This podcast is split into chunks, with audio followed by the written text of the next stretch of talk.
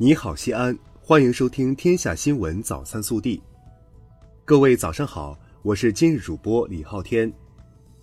今天是二零一九年九月二十一号，星期六，农历八月二十三。首先来看今日要闻。中央政协工作会议暨庆祝中国人民政治协商会议成立七十周年大会二十号上午在京召开。习近平出席大会并发表重要讲话，他强调要提高政治协商民主监督参政议政水平，更好凝聚共识，把人民政协制度坚持好，把人民政协事业发展好。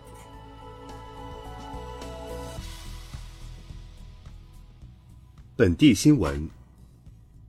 九月二十号下午，市委召开常委会会议。传达学习习近平总书记在河南主持召开黄河流域生态保护和高质量发展座谈会时的重要讲话精神。中央财经委员会第五次会议精神：研究我市贯彻落实措施，听取我市脱贫攻坚、庆祝中华人民共和国成立七十周年有关工作情况汇报，审议市委请示报告事项清单。省委常委、市委书记王浩主持会议。二十号，市统计局发布《新中国成立七十周年西安经济社会发展成就系列报告》显示，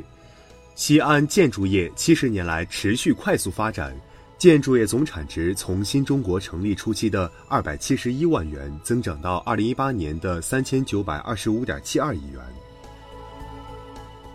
自二十号起，我省公安交管部门将逐步启动实施公安交管六项新措施。包括三项便捷快办服务和三项网上交管服务，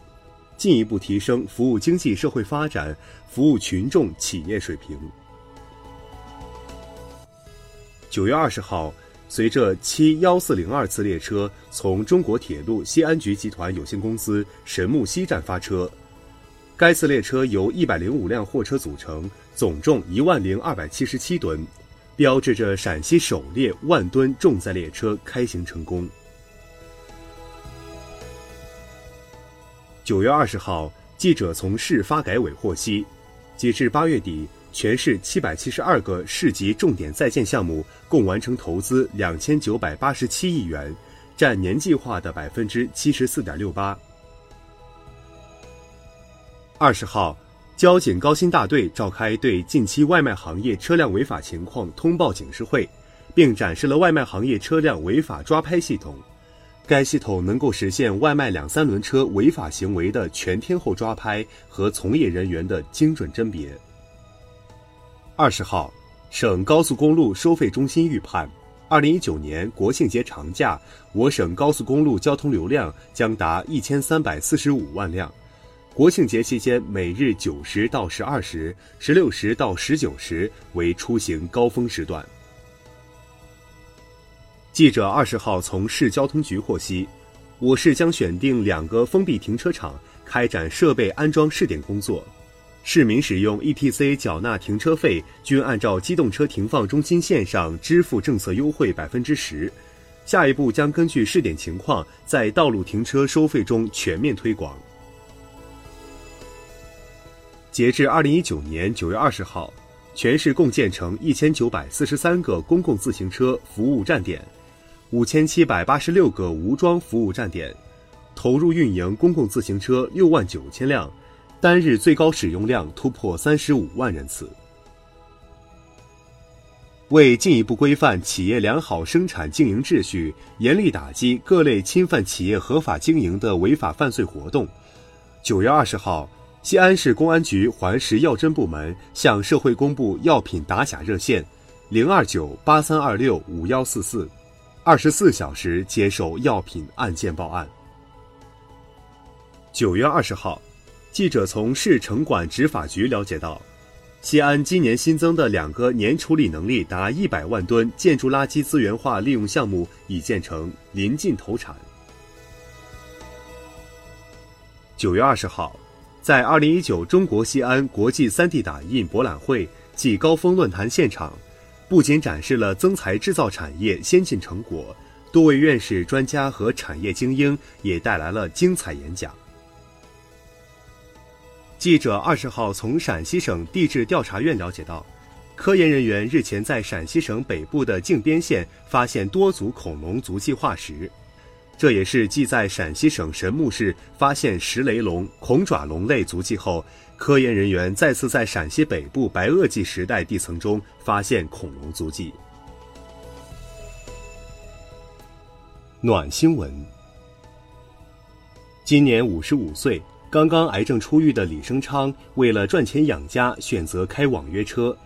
因为对智能手机的操作并不精通，使用智能导航也不是很熟练，所以他在车上贴了纸条，写着：“我会努力为您服务，若给您带来不便，请您宽容。”并表示愿意为乘客免费当导游，畅游西安。国内新闻。二十号，外交部发言人耿爽表示，中方对基里巴斯政府作出承认“一个中国”原则，同台湾当局断绝所谓外交关系，并将同中国恢复外交关系的决定表示高度赞赏。二十号，就美国联邦快递一飞行员在广州被拘留一事，外交部回应表示。广州白云机场海关在一美籍出境旅客的行李中查获一次气枪弹一盒，共六百八十一发。经查，该旅客为联邦快递的飞行员。广州白云机场海关以涉嫌走私武器弹药罪，已对该名旅客采取拘传、取保候审的强制措施。农业农村部日前印发通知，提出。农村村民一户只能拥有一处宅基地，面积不得超过本省、自治区、直辖市规定的标准。日前，中国天气网发布全国入秋进程图，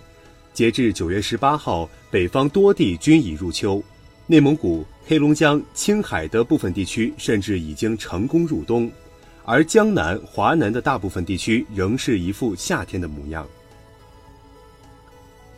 金利来集团创办人、香港著名企业家曾宪梓博士因病医治无效，于九月二十号在梅州逝世，享年八十五岁。他累计捐资超十二亿港元，支持国家教育、航天、体育、科技、医疗与社会公益事业。今年十月一号当天，北京部分收费公园免费开放。其中，天坛公园、颐和园、地坛公园等九家公园免费不免票，市民可通过公园网站进行预约，当日凭门票入园。近日，工信部发布通告显示，二零一九年二季度检测发现问题的应用软件有 YY、滴答出行等三十二款软件，所涉及的问题包括未经用户同意收集使用用户个人信息。未提供账号注销服务、强行捆绑推广其他应用软件和恶意吸费等。中国邮政定于十月一号发行中华人民共和国成立七十周年纪念邮票一套五枚，小型张一枚。邮票设计采用壁画的构图特点和联票的设计形式，既庄重大方又风格清新。日前。华中科技大学附属协和医院正式公布，成功完成亚洲首例最小婴儿换心手术。今年六月，这名六十六天的患儿成功植入了健康的心脏。经过三个月精心治疗，目前小患者闯过了感染关、呼吸关等困难节点。九月初，有网友反映甘肃武威市图书馆拒收大学教材捐赠，引发网友质疑。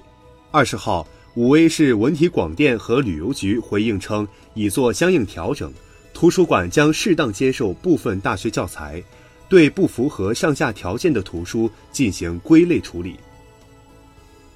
近日，在四川凉山，一大学生在机场下机时，从舱门和廊桥间缝隙扔下三枚硬币。该女生承认，因亲属小孩在飞机快落地时拉肚子。按其老家风俗，为避灾祈福，故扔下硬币。因该女生行为非故意破坏，未延误飞机起飞，对其罚款两百元。